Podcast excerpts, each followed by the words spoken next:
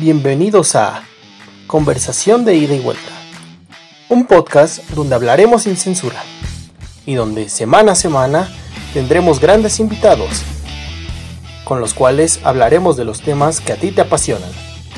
Así que ponte cómodo, que ya inicia Conversación de ida y vuelta.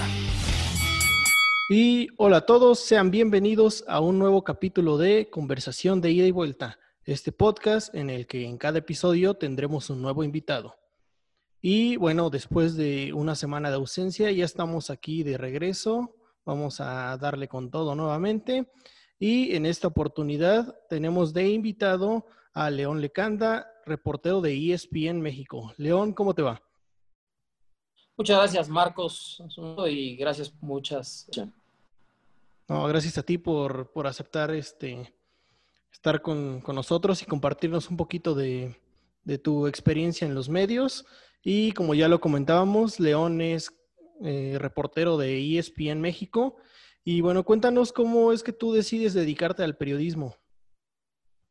Sí, mira, yo desde niño siempre fui un gran apasionado de los deportes, fueron mi vocación, mi vida, desde pequeño veía cualquier deporte que estaba en la televisión, me entretenía muchísimo y ya cuando uno crece tiene que tomar decisiones de vida, como qué carrera quiere estudiar, para qué es bueno, cuáles son tus habilidades o tus cualidades y ahí me di cuenta que lo mío en realidad era la comunicación y que el periodismo en general era mi área dentro de la comunicación y es así que pude juntar eh, mi gran pasión en la vida, que son los deportes, con eh, lo que mejor hago, yo creo que es la parte de la comunicación.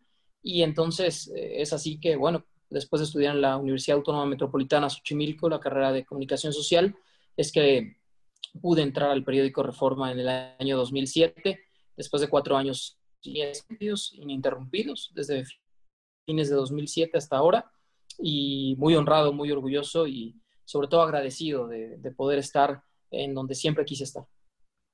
Bueno, ah, como lo mencionábamos, este, pues a ti te apasionan los deportes desde, desde pequeño y a veces al periodista deportivo como que se le tiene estigmatizado, porque pues, a mí me, ha pasado que yo también me, me dedico a esto, que es a veces nos dicen que somos como unos deportistas frustrados, o sea, no digo que sea en general, pero a veces se estigmatiza así porque hay, hay colegas que, sí quisieron en algún momento pues, dedicarse al deporte profesionalmente. En tu caso, antes de decidir ser periodista, ¿querías este, ser deportista? No, en lo absoluto. Y sí, también he escuchado muchas veces eh, esa, esa frase, ¿no? O esa idea generalizada que existe. Yo nunca quise ser profesional bajo ninguna circunstancia, nunca me preparé para ello, nunca eh, fue mi idea, ni mi ilusión, ni mi intención hacerlo. Y de cualquier forma, desde pequeño siempre he hecho deporte. He jugado fútbol en muchos equipos, he jugado béisbol en muchos equipos, en muchas ligas, eh, no solamente en la península de Yucatán, donde crecí, bueno, en Cancún particularmente, o ahora en la Ciudad de México. He jugado básquetbol durante varias etapas de mi vida, he jugado tochito sin nunca haber estado en un equipo, pero en los tres primeros deportes que te mencioné sí estuve en equipos entrenando en la semana, pero siempre lo hacía por gusto y por diversión, no porque quería dedicarme a, ser un atleta profesional, a quienes además admiro y respeto muchísimo, porque fue mi intención, nunca, ¿no? Y practiqué deporte siempre, eh, es algo que me ha gustado, disfruto mucho estar en, en mis equipos, ¿no? Con los amigos y todo, siempre compitiendo también por ganar trofeos porque al final cuando haces deporte también tienes que tener cierto gen competitivo, pero no, nunca quise ser profesional. Ok, y bueno, ahorita regresando un poquito al, ámbito periodístico, me, comentabas que en 2007 entras al diario Reforma. Cuéntame cómo fue ese proceso para, para tú entrar a este diario, que además es uno de los más, más importantes a nivel nacional. Sí, es cierto. Eh, seguramente uno de los medios más importantes en la historia moderna de, México. Em, en el 2007, cuando yo estaba a punto de egresar de la carrera de comunicación social en la UAM, fue eh, un grupo de directivos del periódico Reforma a presentar el curso de periodismo que año con año abre el diario. Eh, desconozco si en este 2020, a razón del COVID, eh, se haya cancelado o no, pero en aquel entonces y hasta el año anterior Así era, año con año, un curso de periodismo que el periódico ofrece a un grupo limitado de aspirantes, en donde te dan seis semanas intensivas de clases, de redacción, de ortografía, de sintaxis, de géneros periodísticos, atiendes algunas conferencias o eventos de diferentes secciones del periódico con reporteros que ya trabajan en, el medio para que veas el día a día cómo funciona, cómo aprenden, eh, bueno, más bien cómo aprendes tú. Y por supuesto, eh, se hacen evaluaciones y esa es una especie de bolsa de trabajo que tiene el periódico y se perfila, por supuesto, cada uno de los aspirantes hacia qué sección eh, le gustaría trabajar y hacia qué sección podrían ser sus mejores herramientas o cualidades. Y ese fue en realidad el camino bajo el cual entré y es el que siempre a los chicos que tienen la intención de empezar en los medios les recomiendo porque es una gran oportunidad, una gran ventana. Es muy exigente y es difícil entrar al curso como todo, pero sí es una excelente oportunidad para poder entrar al medio y además a uno tan prestigiado como el Diario Reforma. Te tocó, pero me parece que, que para ese curso que me mencionas, este, se hacen como cuatro filtros, algo así, ¿no? Sí, es un curso muy complicado de entrar. Para darte una referencia, en el 2007, en mi generación de egresados de la Universidad Autónoma Metropolitana en la carrera de Comunicación Social, aplicamos aproximadamente 70 estudiantes.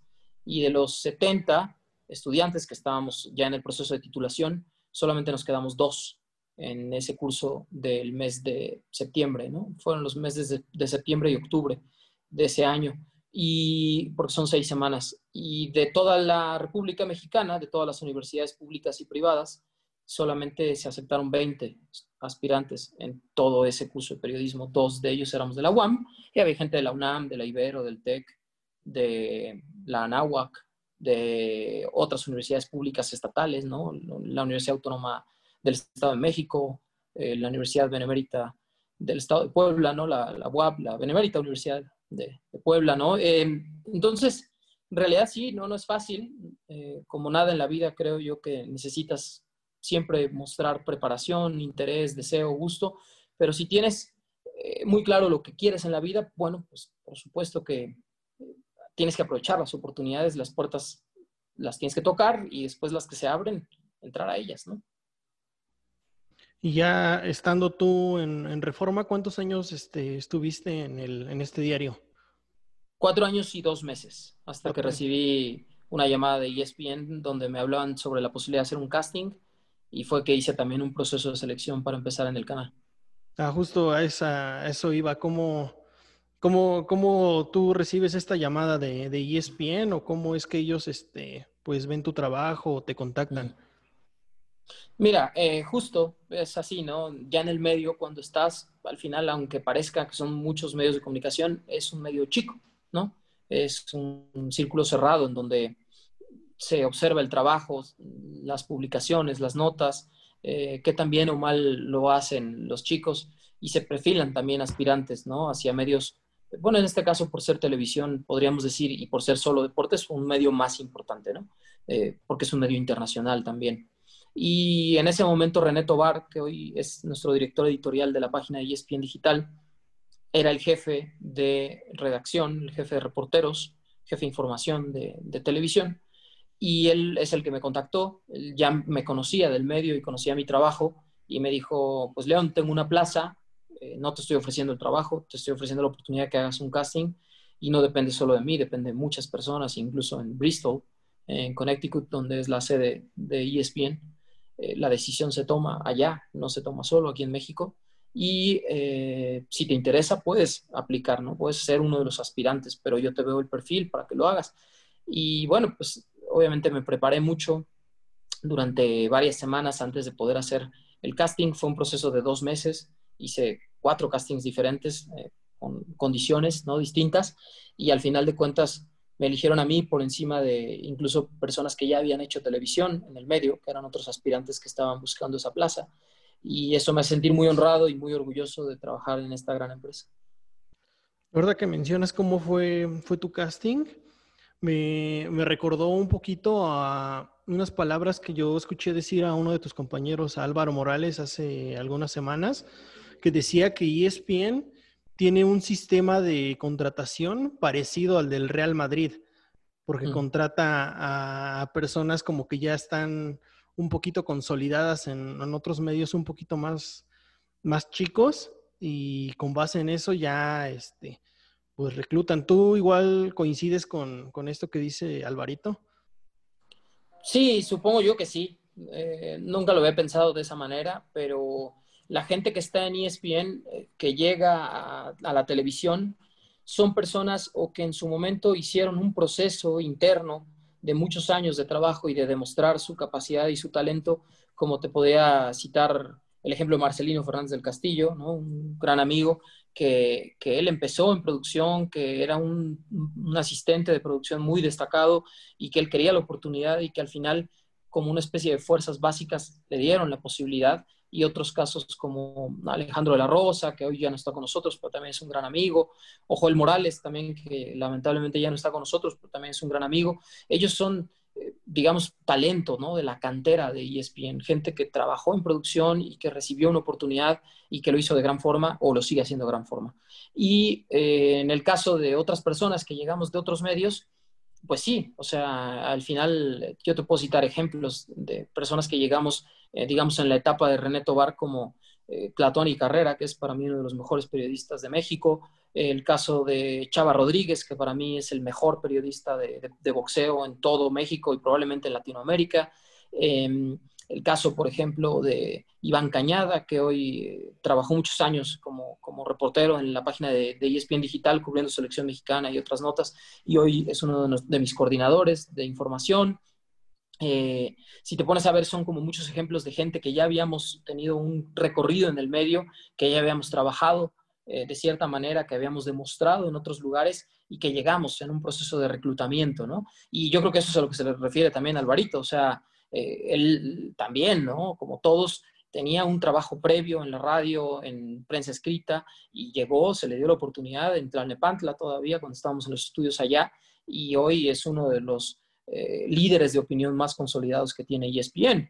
Em, y también si te vas a gente que tiene todavía más experiencia, como Heriberto Murrieta, como Ciro Procuna, como don José Ramón Fernández, don David Feitelson, como eh, John Sutcliffe, o sea, son periodistas que no iniciaron en ESPN, sino que ya tuvieron una carrera en otros lugares y que por supuesto, ¿no? Eh, con base en ese talento, ¿no? Roberto Gómez Junco, Rafa Puente, mucha gente eh, que hoy pues son la principal cara de ESPN y que por supuesto habían hecho un trabajo previo, ¿no? Si ahorita alguien de los que nos está escuchando tiene como la intención o sueña con algún día llegar ahí con ustedes a ESPN, ¿tú qué consejo podrías darle a esa persona? Que crea en sí mismo que, o en sí misma, porque también no mencioné a mis compañeras, pero en ESPN tenemos extraordinarias mujeres muy talentosas, muy trabajadoras, eh, que han forjado su carrera a base de esfuerzo, de constancia y que es muy digno, ¿no? Trabajar con Cari Correa, con Caro Padrón, con, por supuesto, Cristina Alexander o Katia Castorena, que hoy está en ESPN Los Ángeles, eh, Nelly Simón, que hoy es la directora deportiva de Chivas Femenil. Eh, no quiero dejar de lado a nadie, ¿no? Pero eh, chicas que, se han forjado un camino, que han hecho un trabajo, ¿no? en otros lados y llegaron a ESPN como Pau García Robles, como Miroslava Montemayor, que hoy ya no está con nosotros, o por supuesto Vanessa Huppenkotten, etcétera, ¿no? Eh, creo que ESPN se caracteriza por eso, porque también las mujeres tienen un extraordinario eh, palmarés y un gran currículum y un gran trabajo día con día y la constancia, ¿no? El, estar ahí. Y yo lo que le diría a los chicos, a las mujeres que, sueñan con trabajar en, el canal, es que crean en sí mismos, que se preparen, que aprendan idiomas, que vean mucha tele, que vean mucho ESPN, cómo se hacen las cosas, que siempre para trabajar en un lugar creo que tienes que conocer a fondo ese lugar, ¿no? Eh, es como si tú dices, eh, pues yo quisiera trabajar algún día vendiendo coches Mercedes-Benz, pues ¿qué tanto sabes de la marca, ¿no? ¿Qué tanto sabes de su producción? ¿Qué tanto sabes de en qué momento nació la marca, de dónde es, quién es su CEO, quiénes eh, son sus piezas fundamentales, cuáles son los productos que más se venden, cómo está el mercado? Y lo mismo en el medio también, o sea, qué tanto conoces del medio, ¿no? En sus entrañas, no solamente qué tanto ves deportes, ¿no? Porque una cosa es saber o que te gusten y otra cosa es conocer la industria, conocer cómo funciona y cómo se manejan las relaciones interpersonales dentro de, de cualquier círculo del que tú me hables, ¿no? Estoy hablando de ingenieros, estoy hablando de logística, estoy hablando de abogados, así es, como cualquier industria. Y eh, mientras más preparado estés, mientras eh, más conocimiento tengas, no solamente de deportes, sino de todo lo que estoy hablando, eh, mientras más idiomas puedas hablar y mientras más experiencia propia puedas acumular, pues mejores cualidades puedes llegar a tener para que seas elegido. No es fácil, si no cualquiera lo haría, pero tampoco es imposible.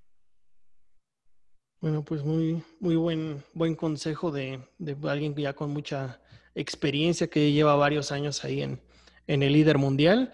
Y bueno, hablando ya un poquito más de, de, tu trayectoria, como te comentaba antes de empezar esta entrevista, bueno, aquí en este espacio previamente tuvimos a Sergio Dip, que si nos está escuchando ahí le mandamos un, un mm. saludo. Al cachanilla, un este, abrazo. eh, bueno, él es mucho de, en la entrevista era mucho de, fechas, de que se acuerda mucho de, fechas. ¿Tú este, recuerdas cuándo fue tu debut en a, cuadro en ESPN? Sí, claro. Yo creo que eso es algo que no olvidas nunca, ¿no? Eh, el 3 de febrero del 2012, exactamente una semana después de mi primer día en ESPN, porque yo empecé el 25 de enero de ese año y estuve una semana ya saliendo a reportear con el micrófono de ESPN con los camarógrafos ya contratado por la compañía, pero en una especie de entrenamiento en donde sí grababa mis stands, editaba mi nota eh, que iba a salir o las notas que iban a salir en, en Sports Center, en Fútbol Picante o en cualquiera de nuestros shows. Y eh, lo que no ocurría era que yo salía cuadro, ¿no? En esos días de entrenamiento, esos ocho días de preparación, fue únicamente como para echar a andar un poquito el motor, esa transición entre la prensa escrita y la prensa en televisión. Y el día 3 de febrero, una nota del, además me acuerdo muy bien, en América, porque me tocó ir a cubrir y era eh, el festejo del Día de la Candelaria, que es el 2 de febrero, pero en ese caso el 3, Miguel Herrera y el cuerpo técnico en aquel momento invitaron los tamales a todos los reporteros y me acuerdo muy bien de esa nota y ese fue el primer día, 3 de febrero del 2012, un día antes de mi cumpleaños y bueno, pues esos son, como bien Sergio lo sabe, pues son fechas inolvidables. Me imagino, me imagino, pues ya dar un, ese salto a, quizá la cadena deportiva más, más importante de no solo de México, sino de todo el mundo, debe de ser algo, algo muy especial. Y ahorita que estamos hablando de, de salir a cuadro, pues, o sea, vencer el miedo a la cámara no, no es nada sencillo, no es nada fácil. ¿Tú cómo, cómo lograste dominar esto de, de vencer el miedo a la cámara? Porque pues o sea, practicarlo en tu casa o frente al espejo, pues quizás pueda ayudar, pero ya a la hora de la verdad, ya estando al aire o grabando una alguna nota, pues ya es, es diferente. ¿Tú cómo, cómo dominaste esto? Sí, esa es una muy buena pregunta. Mira, en realidad nunca dejas de tener, eh, yo no diría miedo, pero sí eh, una sensación de alerta. Eh, a cuadro. Es decir, siempre tienes que respetar profundamente tu profesión, tu trabajo, tu nombre ante una cámara, ante un micrófono, cuando haces algún comentario público, porque tú como voz y tu información o tu opinión llega a muchísimas personas y en eso tienes que tener muy claro que hay una responsabilidad gigantesca. En segundo lugar, creo que es una cuestión de práctica, creo que es una cuestión que vas adquiriendo con el paso de los años. Si yo veo ahora mis stands de hace ocho años a los de ahora, pues obviamente no voy a notar la misma naturalidad, soltura, modulación de la voz, énfasis, em, utilización del lenguaje corporal como ahora respecto a cuando inicié. Eso es evidente, ¿no? Entonces es una cosa que vas ganando día con día. Pero hay otro punto muy importante que es la confianza. Y la confianza se adquiere únicamente cuando sabes de lo que estás hablando. Si tú no sabes de lo que estás hablando y estás frente a una cámara, jamás, jamás vas a poder transmitir seguridad, confianza. ¿Por qué? Porque no dominas el tema de lo que estás mencionando, porque no tienes la información clara, porque no sabes si lo que estás diciendo es verdad o no.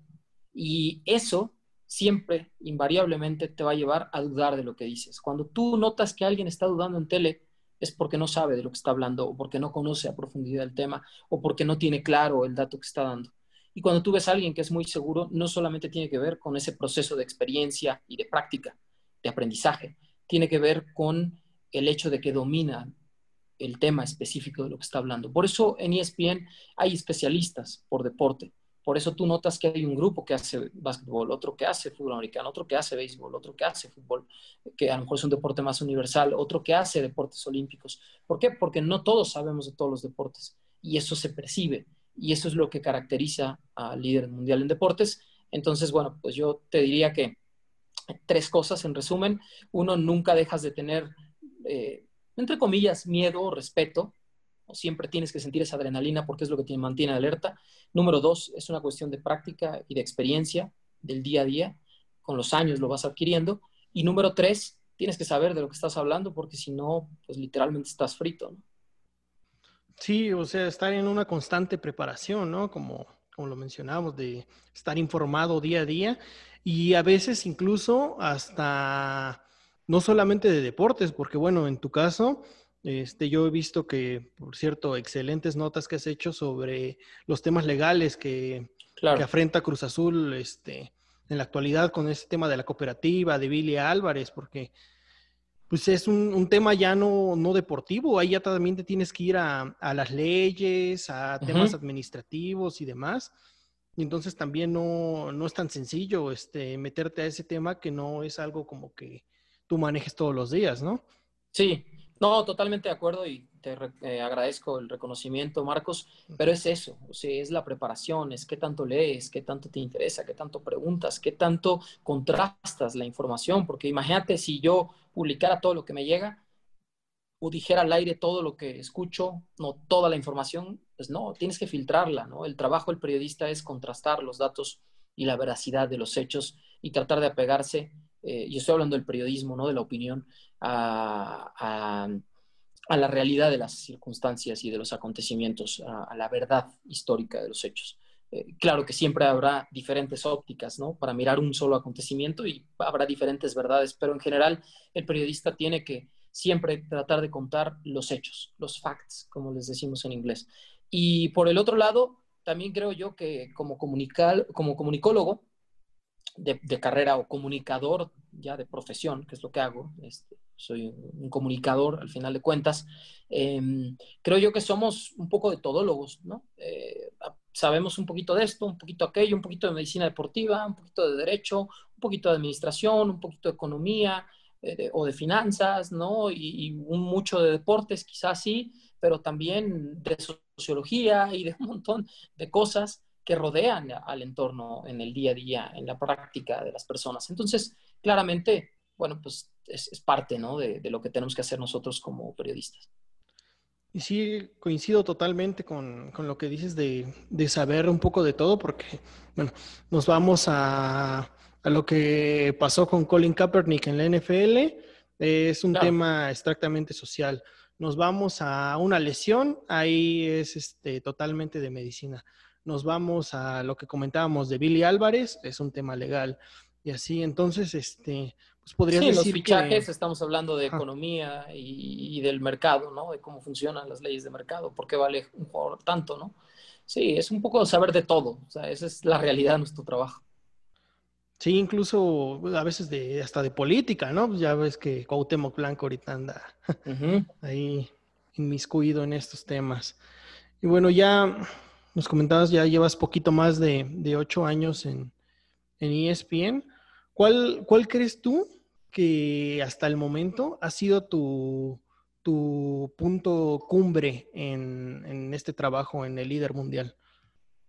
Mira, yo te diría que cumbre todavía no lo alcanzo porque me pongo retos, me pongo siempre metas en el corto, en el mediano, en el largo plazo y sé que mi techo todavía está allá arriba y que no lo he tocado y espero realmente nunca tocarlo porque siempre será la motivación para esforzarme, para ser mejor que el día anterior.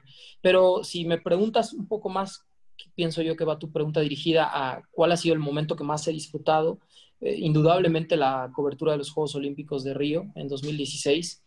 Era la primera vez que México abría los Juegos Olímpicos eh, por esta competencia libre mercado, a no las televisoras tradicionales, Televisa y TV Azteca, sino a otro grupo de cadenas que en ese momento tuvimos la, la fortuna y la oportunidad de llevarle a las pantallas a la gente los Juegos Olímpicos y yo fui honrado por mi compañía en uno de los eh, que pudimos asistir a los Juegos para la cobertura en Río. Y la verdad es una experiencia inolvidable, es algo que guardo con mucho cariño, con mucho amor y es algo que me gustaría decirle a cada uno de los 7.600 millones de habitantes en el mundo, vive esa experiencia olímpica por lo menos una vez en tu vida, ya sea trabajando o como aficionado, ahorra de aquí a los Juegos Olímpicos de Los Ángeles 2028, porque desde Atlanta 96 no habíamos tenido unos Juegos Olímpicos tan cercanos como estos que vienen en el 28. Están a tiempo, todavía ocho años de ahorrar para poder ir y vivir esa experiencia. realmente es algo inigualable, eh, inexplicable en palabras. Lo tienes que vivir y es algo que, siempre llevaré con gran amor y cariño porque al final también es formación y también me dio las tablas para decir, wow, o sea, estás en un evento así, trabajando para una cadena tan importante, es un privilegio y un honor.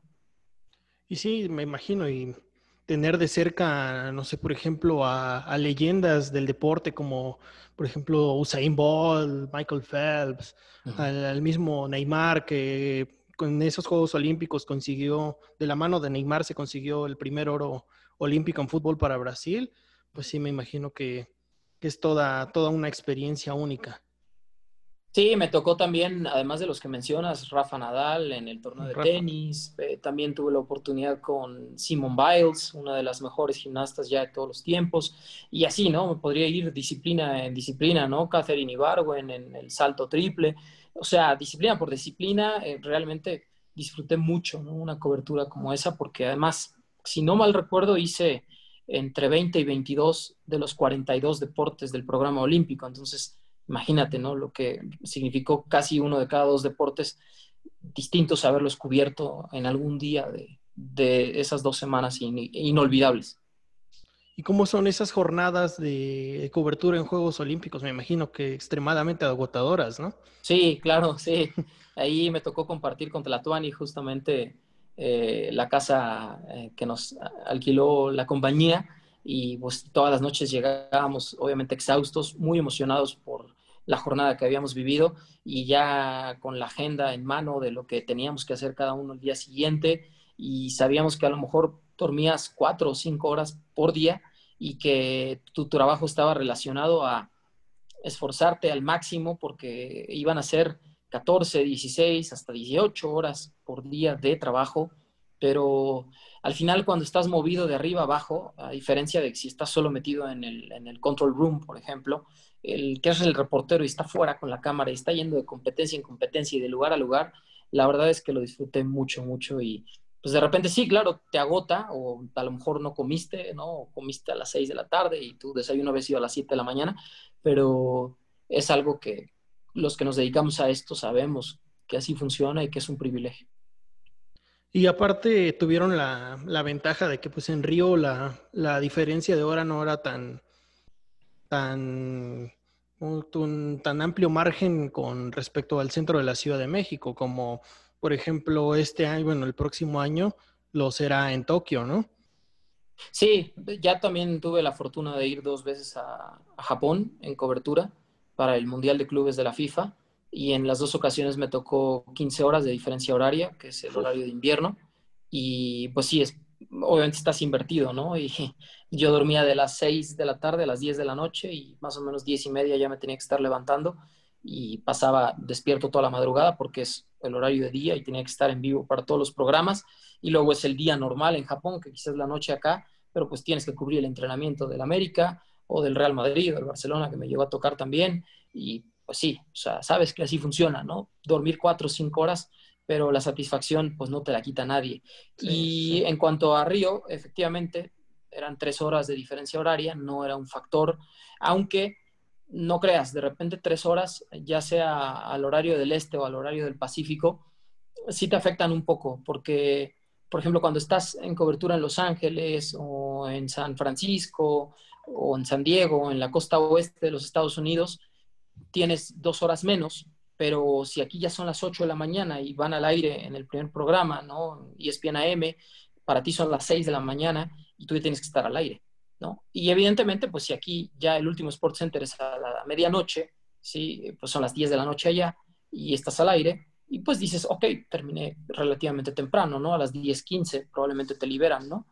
Eh, cuando pasa con el horario del este es un poco al revés, vas contra el tiempo porque al final sabes que estás, eh, entre comillas, en el futuro, ¿no? Tienes tres horas más. Entonces, todo lo que está pasando, eh, si son las 7 de la noche, pues aquí son las 4 de la tarde y evidentemente necesitas estar al tiro, ¿no? A lo mejor te puedes despertar un poco más tarde, pero terminas muy tarde también las jornadas cuando tienes el horario a favor, ¿no? Entonces, bueno, pues es parte de todo y, y es lo que hacemos y lo que nos gusta hacer, por supuesto. Ese también es un tema interesante. Tú que ya has tenido coberturas en otros países, incluso del otro lado del mundo, ¿ya el reportero se acostumbra a este, al famoso jet lag o todavía cuesta, cuesta trabajo como acoplarte cuando llegas a otro país a una diferente, diferente uso horario? Sí, no podría hablarte por todos porque además creo que cada cuerpo funciona diferente, pero, pero en general, o sea, por lo que platicas, ¿no? Con las personas que también viajan, sí te pega, o sea, no, no es algo a lo que te acostumbres nunca. Eh, sobre todo los primeros días es difícil, ¿no? Cuando viajas y tienes muchas horas de diferencia horaria. Si es una hora, no tanto. Es decir, si de repente estás en el horario de la montaña, ¿no? Como se llama en Estados Unidos, que es más uno. Em, perdón, quiero decir el horario del este, que es más uno, eh, o el horario de la montaña, que es menos uno. Entonces, a lo mejor, de repente no, no tienes tanto problema, ¿no? Más uno o menos uno casi no se siente.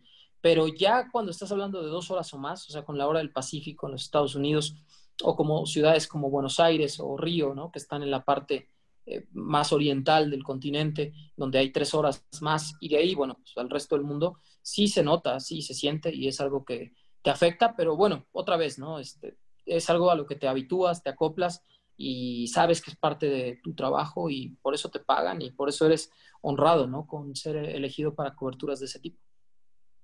Y bueno, ahorita ya hablamos como de, las grandes experiencias, de, esa satisfacción, de, pese a las jornadas largas de trabajo, pues saber que estás haciendo lo que te gusta. Ahora hablemos, pues, como se diría coloquialmente, del otro lado de la moneda. En todo este tiempo que ya llevas en, en el periodismo, ¿cuál ha sido como una de las experiencias más desagradables que, que hayas este, experimentado, no sé, que te haya tocado como una, una bronca así muy fuerte en algún estadio, no sé, cosas así que haya habido alguna explosión, no sé, por así, este, cercana a donde estabas, cuéntame. Sí, bueno, broncas en los estadios me han tocado un montón, ¿no? Me acuerdo de muchas, pero creo que especialmente una, un partido amistoso NESA contra América hace ya dos años, eh, fue Una también en Ciudad Cooperativa de un Cruz Azul Querétaro, eh, también, ¿no? Este, fue terrible. Y, bueno, sí, son momentos desagradables, ¿no? Eh, por supuesto, no todos los días son, pues, miel sobre hojuelas, no todos los días son disfrutables. Creo que una de las cosas que más nos pueden pegar a los reporteros o a los periodistas en general son las guardias, ¿no? Este es lo que siempre platicamos y bromeamos. A veces estás muchas horas parado, ¿no? En teoría sin hacer nada, pero tienes que estar pendiente. O sea, tampoco es como que digas, ah, estoy aquí esperando y me voy a tomar un café o me voy a comer. Pues si estás esperando que llegue X jugador en X vuelo, pues tienes que estar pendiente de, a qué hora aterrizó, si pudo haber venido en ese o vía otra ciudad y revisar todas las puertas, estar atento permanentemente. Y a veces son jornadas muy largas, ¿no? De cuatro, cinco, seis, ocho horas de espera y a veces te vas con las manos vacías, la mayoría de las veces, de hecho. Entonces tienes que tener una alta tolerancia a la frustración y a esa capacidad también, ¿no? De, asimilación, de que así es la naturaleza de nuestro trabajo y de que no hay horario ni fecha en el calendario. Y entonces, este, me podría, decir que esas broncas que, me mencionaste como que serían algo de, lo más desagradable que has vivido como reportero. Sí, indudablemente, pues nunca quieres ver a personas lastimándose, ¿no? O sea, eh, pues son actos irracionales o por euforia, ¿no? Eh, donde pues la, pasión se desborda y las personas eh, pues cometen actos que probablemente después se arrepientan de ellos, o la mayoría, ¿no? Pero en ese momento pues no son conscientes. Y, y sí, yo creo que eso, digamos, en una cobertura, ¿no? De cosas desagradables, digo, más allá de los disgustos normales, a lo mejor por un acceso o con un jefe de prensa o, o con alguien que a lo mejor te, te gritó algo, que son cosas normales y que pasan, pero yo te diría que sí, o sea, como de lo más feo que he visto, pues han sido broncas, ¿no? Los estadios eh, muy fuertes, ¿no? Te mencioné dos, pero bueno, me han tocado un montón. Y ahorita que también estamos hablando de esto de, de los, a veces como los disgustos que, ahorita que lo mencionabas, de con los jefes de prensa o en, o en, las conferencias, a ti ¿No te tú que tocas temas a veces tan, tan un poquito tan delicados como ya lo mencionábamos antes, como el tema de la corrupción en la cooperativa Cruz Azul? ¿Nunca se te ha acercado alguien a decirte, oye, ¿sabes qué? Esto, si esto lo publicas o esto lo, lo sacas tú, puede haber consecuencias. Este, esta censura que lamentablemente en otras áreas este, del periodismo en México es el pan de cada día. Pasa en todos lados. Sí, sí, sí, claro, claro que me ha ocurrido. Eh, es también parte de la naturaleza del periodismo. Eh, decía el gran maestro Ryszard Kapuczynski que el periodismo era siempre publicar las cosas que otros no querían que se supieran y que todo lo demás eran relaciones públicas. Y esa es la realidad. O sea, para ser periodista necesitas tener eh, ética, tener congruencia, tener valores, pero al mismo tiempo saber que tratas con seres humanos y que los seres humanos, todos, todos, todos, incluyéndonos a nosotros los periodistas, nos equivocamos un montón, todos cometemos errores y hay temas sensibles y hay temas que no les gustaría que se publicaran, y, pero es tu trabajo y es la naturaleza de la misma. Entonces, claro, o sea, por supuesto existe eh, siempre esa presión, ¿no? Antes era más notoria con el tema, ¿no? La censura es una palabra que casi ya no empleamos, pero sí ciertas presiones y ciertos condicionamientos.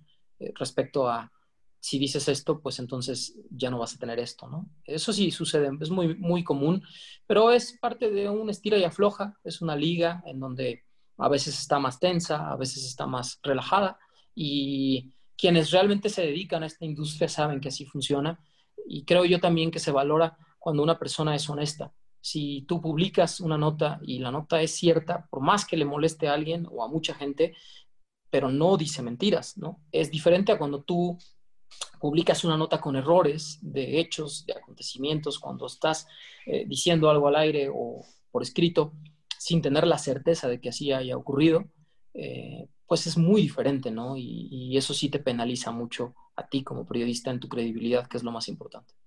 Que esto que, dices de que, de que a veces este, se publica sin, sin tener certeza de algún hecho, sobre todo se da en los casos como, por ejemplo, en las indisciplinas de los jugadores, ¿no? O las fotos estas que sacan las revistas sensacionalistas que dicen que estuvo un tal antro, pero a la mera hora nada más estuvo comiendo el jugador o cosas así, ¿no? Al final hay que contar los hechos. El periodista tiene que estar seguro de que cada palabra es un hecho eh, eso me lo enseñaron en el Reforma. Me decían, lee tu párrafo, lee cada una de las palabras, lee las oraciones y lee toda la idea que estás dando en ese momento. Bueno, pues cada palabra que pongas, ya sea un artículo, un adjetivo, un sustantivo, un verbo, etcétera, cada palabra es un hecho. Si, si una palabra no estás completamente seguro de que haya sido, entonces puedes cometer un error de hecho y un error de hecho es lo más costoso para un periodista y para un medio de comunicación, porque estás diciendo algo que no es cierto. Entonces, al final de cuentas, nuestro trabajo, otra vez como reporteros, es contrastar la información con diferentes fuentes, con las leyes, en este caso un ejemplo específico que estabas poniendo, o con la medicina del deporte, si te vas a otro caso en específico, y tratar de contar eh, otra vez los hechos como son. Y bueno, este, eh, hablando un poquito de, del periodismo en la actualidad, ¿tú cómo ves a las nuevas generaciones? Porque pues en las salas de prensa últimamente, antes, en tiempos antes de la pandemia, vaya, se veía mucho, mucho reportero, pues como, como que va empezando de, de medios chicos o estudiantes. ¿Tú cómo ves esta nueva, nueva generación? Mira, yo creo que en la nueva generación siempre habrá, como en todas las anteriores, personas que tienen mucho potencial, personas que tienen mucho talento y personas que están de paso y que saldrán pronto, ¿no? Este, eso es como todo, como hay buenos doctores y malos doctores, como hay buenos abogados, malos abogados, ¿no? Y en el medio es igualito, eh, funciona de la misma manera.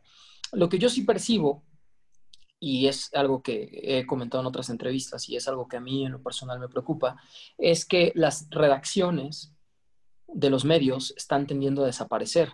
Y este COVID-19 va a ser además un parteaguas en donde la mayoría de las empresas van a tratar de que sus empleados, para reducir costos, y es obvio, tienes que adaptar a la realidad de la economía mundial eh, y de la salud, en este caso específico, eh, las empresas pues van a tender a reducir costos, es así, ¿no? Y a cuidar la salud y la seguridad de las personas o de sus trabajadores. Entonces, a diferencia de hace unos años, como por ejemplo cuando yo llegué al periódico Reforma, yo primero venía de la carrera, yo ya había estudiado comunicación cuatro años, después venía de seis semanas de curso intensivo de periodismo de reforma. Yo tenía muy claro a qué me quería dedicar y por eso rechacé ofertas de club, la sección de sociales, y de nacional, que para mí son las grandes ligas del periodismo, ¿no? Cubrir temas de salud, de narcotráfico, presidencia de la República, Cámara de Senadores o Diputados, etc. Eh, yo quería los deportes, entonces tenía muy claro que ese era mi camino. Y después, al entrar a la sección, tampoco es que me publicaron mi primera nota con mi nombre, o sea, yo me tardé, o sea, tenías que pasar tres meses de prueba en el periódico para que tu nombre apareciera por primera vez firmando una nota publicada en el impreso o en la sección de, digital. Y esa redacción, ¿sí? aunque bueno, en mi caso me tardé un poco menos que esos tres meses. Em, en esa redacción yo estaba rodeado de personas que me coacharon, que me enseñaron, que me eh, afinaron los detalles. Yo trabajé con Luis Homero Echeverría, con Alejandra Benítez, que son dos reporteros, periodistas que tienen más de 30 años de experiencia en el medio hoy, ¿no? acumulada. En ese entonces tenían 15 años o más de experiencia. Con Juan Martín Montes, que hoy es el editor en jefe de mediotiempo.com. Con Alfredo Bush, que lleva toda una vida trabajando en el medio y hoy está en marca y también le ha tocado Juegos Olímpicos con Jocelyn Flores, que es la coordinadora de todos los otros deportes en el diario Record y que también ha cubierto Juegos Olímpicos. Eh, trabajé con Edgar Contreras, que hoy para mí es el mejor reportero del diario Reforma, de los que se quedaron. Eh, con Miguel Ángel Briseño, que hoy, gracias a la vida, nos ha dado la oportunidad de reunirnos. Miguel Briseño era reportero, subió a coeditor y esa plaza de Miguel fue la que ocupé yo en ese momento. Entonces, yo te estoy hablando de periodistas, de gente que no estuvo de paso en el medio de gente que se quedó, que al final, ya sea en ese mismo periódico o en otras eh, compañías, hicieron una carrera o seguimos, ¿no? En todos estos casos seguimos haciendo una carrera. Em, entonces, esa formación de, de, lo que te daba antes una redacción, y pues una redacción de medio impreso o de radiodifusora o de televisión, eso es lo que está tendiendo a desaparecer. Entonces, tienes por un lado el déficit de la educación en México, en donde a nivel formativo tenemos muchas deficiencias, todos, no importa si estás en la escuela pública o en la escuela privada. Y por el otro lado, ya no existe ese proceso formativo para los nuevos reporteros, para los chicos que hoy tienen la responsabilidad por un medio pequeño y por un salario bajo de salir y de ir y de pararse en una conferencia y de hacerle una pregunta a un jugador o a un entrenador y, de cómo funciona y de cómo aprenden viendo. Pues es como echar al ruedo a un torero que no toreó vaquillas, ¿sí me explico? Eh, eso es lo que yo veo hoy y eso es una preocupación que yo tengo desde hace tiempo y es algo que mi experiencia me lo da, por cómo yo aprendí, por cómo yo tuve un proceso formativo, cómo yo sabía que las cosas no me las habían regalado, así que ya, ya me había costado, ¿no? Que, yo era, bueno, quizá uno en un millón eh, al haber sido egresado y de los 70 nos quedamos dos en el curso y de los 20 que entramos al curso, todas las universidades solo contrataron a 10 en diferentes secciones y en deportes yo fui el único. O sea, también te ganas las cosas, ¿de acuerdo? Pero esa formación es lo que hoy yo veo que está faltando, ¿no? Entonces los chicos no es que no tengan ganas y no es que no tengan capacidad, la mayoría de ellos. hay buenos y malos, pero lo que no tienen es formación. ¿Por qué? Porque eso ya no está hoy en día, ya no, las empresas ya no se lo permiten. Y entonces, pues, ¿qué pasa? Pues sí, que muchos de mis compañeros están verdes, pero tampoco es su culpa, así es, es un proceso completo. Entonces, por eso digo que hoy la, preparación y la formación tiene mucho que ver con lo que tú hagas y tú te esfuerces, ¿no? Con la parte autodidacta. Y eso depende de cada quien, ¿no? ¿Qué tanto leas, qué tanta tele ves, qué tantos deportes ves, qué tanto consumes información? Y hablando de esa falta de formación que ahorita me comentas, ¿tú crees que eso tenga alguna relación con esta crítica que a veces hace el aficionado hacia los periodistas, como por ejemplo lo que pasó la semana pasada con Andrés Lilini, de que se le escapó ahí sin querer decir que no preguntaban nada de fútbol, entre comillas. Y, este, no, varios... Sí, perdón que te interrumpa. Yo creo que no tiene que ver eh, con esto que estoy comentando. Eh, yo creo que hay perfiles para todo y también hay lectores para todo. Está comprobado, y eso sí sería virtualmente imposible responderte qué fue primero el huevo o la gallina, pero está comprobado que una nota donde Miguel Herrera truena contra los árbitros eh, te da 10 o 15 veces más clic que una nota en donde Guillermo Almada habla del planteamiento táctico de Santos en ese partido. ¿Sí me entiendes? Y no es por la dimensión de América o Santos, ¿no? De, de, cuál pueda ser más mediático. Estoy hablando específicamente de los temas que se abordan. Siempre va a ser más noticioso al final de cuentas, que un entrenador critique al VAR o que un entrenador eh, se haya peleado o discutido. ¿Por qué? Porque eso es también lo que consume la gente. Es lo que ofrecen los medios de comunicación y lo que consume la gente. ¿Qué es primero? ¿Lo que nosotros damos como oferta o lo que los consumidores nos piden? Eso no lo sé. Eso creo que nadie podría responderlo a ciencia cierta. Eh, pero la realidad es que hay mercados para todo. También tengo colegas que en sus páginas, en sus blogs, eh, en sus cuentas de redes sociales o incluso en canales de YouTube, hablan específicamente sobre táctica, sobre movimientos en la cancha, sobre características de los jugadores y hay un mercado para todo. Pero lo cierto es que no es la mayoría la que consume esos productos o esos, eh, digamos, contenidos en específico, ¿no? Eh, sobre lo que dijo el profesor Lilini, bueno, yo también puse en Twitter que estaba equivocado porque de las ocho preguntas esa tarde yo estuve en la conferencia, eh, pues por lo menos seis o siete eran de fútbol. Ahora, ¿qué es fútbol? ¿no? Fútbol no solo es táctica, fútbol no solo es la formación, Fútbol son muchas cosas. Fútbol también es disciplina. Fútbol también es la parte físico-atlética de los jugadores. Fútbol también son las variantes, pero fútbol también son las condiciones climatológicas o del campo de juego en las que te enfrentaste. Entonces, si de repente le preguntas, ¿cree usted que pesó la cancha para haber visto un partido deslucido, por ponerte un ejemplo? Pues creo que esa es una pregunta de fútbol, ¿no? Pero no, no le estoy preguntando si modificó a línea de de 5 o línea de 4 para el segundo tiempo, o si uno de sus contenciones se convirtió en interior, o si utilizó en lugar de dos puntas un falso 9, o no sé, ¿sí me entiendes? Al final de cuentas, creo yo que, que, el fútbol es mucho más, ¿no? Incluso la disciplina, la alimentación, el COVID-19 son cosas de fútbol y están presentes y las tienes que preguntar. Entonces, eh, bueno, yo no estuve muy de acuerdo con su comentario, lo dijo al final de la conferencia, efectivamente, pero creo yo también que tiene que ver con lo que consumen las audiencias, ¿sí? Y eso es muy importante cuando, al final de cuentas, todo en la vida es un negocio, ¿sí? El medio de comunicación subsiste porque la gente hace clic o porque la gente sintoniza la pantalla. Y si no tuviéramos audiencia, ni en digital, ni en radio, ni en televisión, en específico hablando de ESPN, pues entonces no tendríamos patrocinadores y no tendríamos trabajo y no podría la compañía pagar nuestros salarios y es un círculo, ¿no? Creo yo que va más en ese sentido.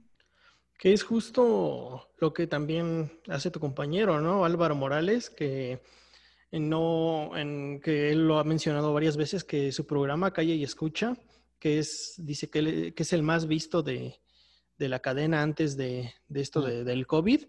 Y bueno, pues ahí es, es básicamente polémica, polémica, polémica y pues no, no se aborda como el tema táctico. Entonces ahí sí estoy totalmente de acuerdo contigo de que pues es un, un, mercado que quizá no la mayoría consume y bueno, pues al público lo que pida, ¿no? Dice la, la, frase. Sí, tienes, o sea, si te vas a Argentina y te vas a Estados Unidos, a España, y te vas a España, y te vas a Gran Bretaña, y te vas a Italia, los talk shows son los que más audiencia tienen, porque la gente tiene a la mano muchísima información, ¿sí?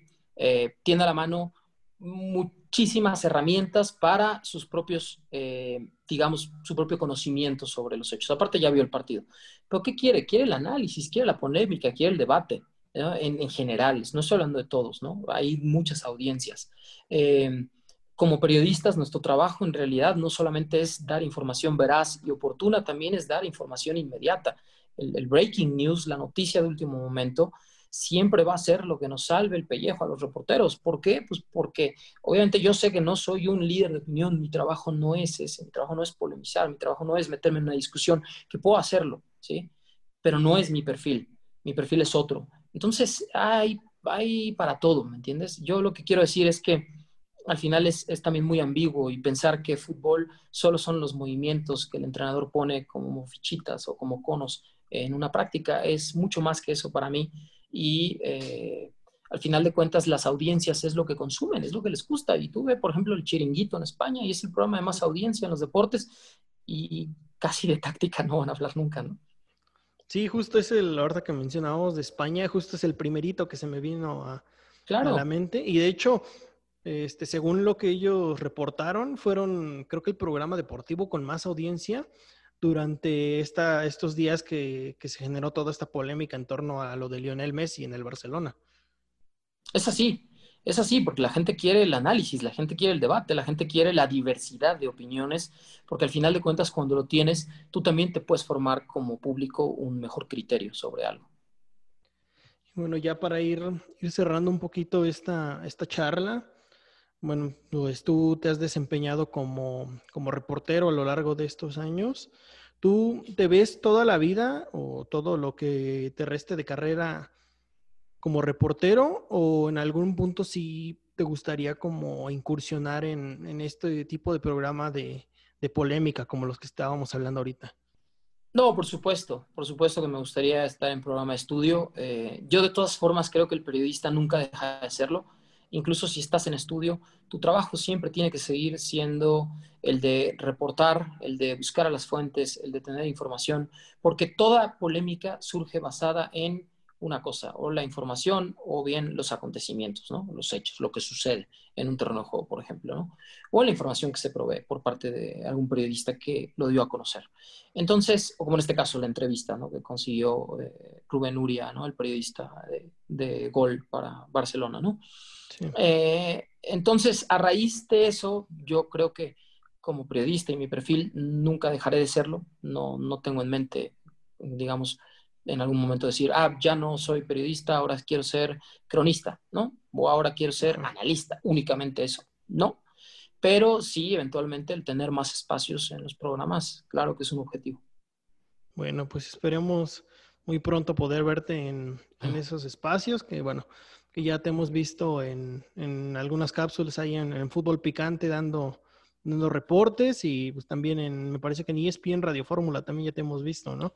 Sí, bueno, ya me ha tocado en Los Capitanes, en ESPN AM, eh, antes en Toque, ya me ha tocado estar en Sports Center también. Eh, al final, bueno, después de ocho años y medio he estado bastante en estudio, no de fijo, ¿no? Mi trabajo está en la calle y me encanta salir a la calle. Ha sido difícil, ¿no? Reportar desde casa, ¿no? por, por, redes sociales o por Zoom. Pero, pero sí, o sea, creo yo que más allá de que siempre que a ti como, como reportero te den la oportunidad de estar en el estudio, pues tienes que demostrar, tratar de demostrar más que el que está de fijo, ¿no? ¿Por qué? Para que recibas una nueva oportunidad. Es como el suplente en un equipo de fútbol, tienes unos minutos pues tienes que hacer lo mejor que puedas, ¿no? Para que el técnico, en este caso el productor, eh, o tu jefe de información te diga, ok, vas para la siguiente semana, ¿no? O vas dentro de dos semanas. Un poquito esto del COVID, pues obviamente nos ha cambiado la vida a todos, pero, pero sí, sí, la idea es que ahora que regrese la actividad un poco, entre comillas, la normalidad, estar un poco más en el estudio es uno de los objetivos y, por supuesto, ¿no? Es, es parte del trabajo de todos los días. Bueno, pues esperemos que, que pues esa oportunidad te, te, llegue porque te lo digo de corazón, creo que eres de los, de los mejores reporteros deportivos de, de todo México por, por, las grandes investigaciones que, que, haces, no solo en lo deportivo, como ya lo hablábamos en, en lo legal. A mí me, yo admiro mucho eso, eso que haces con, con, temas este, como con lo de Billy, porque pues, o sea, no es algo sencillo. Y bueno, pues quiero, quiero felicitarte por, por ese trabajo y esperemos pronto puedas este, tener un poquito de más espacios en, en estudio, como nos comentabas. Que así sea, y te agradezco mucho las palabras, Marcos, y saludos a todos los que nos verán en este programa y mucho éxito también en tus proyectos. Y eso, ¿no? El soñar no cuesta nada, como dicen, pero hay que tratar de llevar esos sueños siempre a objetivos y hacia metas. Y qué es lo que quiero y qué es lo que necesito para lograr eso que, que busco. Bueno, esa es la diferencia entre los que solo sueñan y los que consiguen y conquistan sus sueños.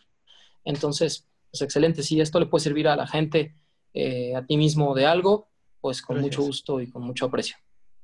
Bueno, pues muchas gracias por, por tu tiempo, por, por, aceptar esta entrevista en, en, este espacio y como lo mencionabas, esperemos pronto, cuando pase todo esto, volver otra vez a las salas de prensa, a los estadios, a los campos de entrenamiento, etcétera. Que así sea. Un abrazo grande. Gracias. Vale, gracias y muchas gracias a ustedes que nos escucharon. Y por acá estaremos la próxima semana con un nuevo invitado en conversación de ida y vuelta. Hasta la próxima.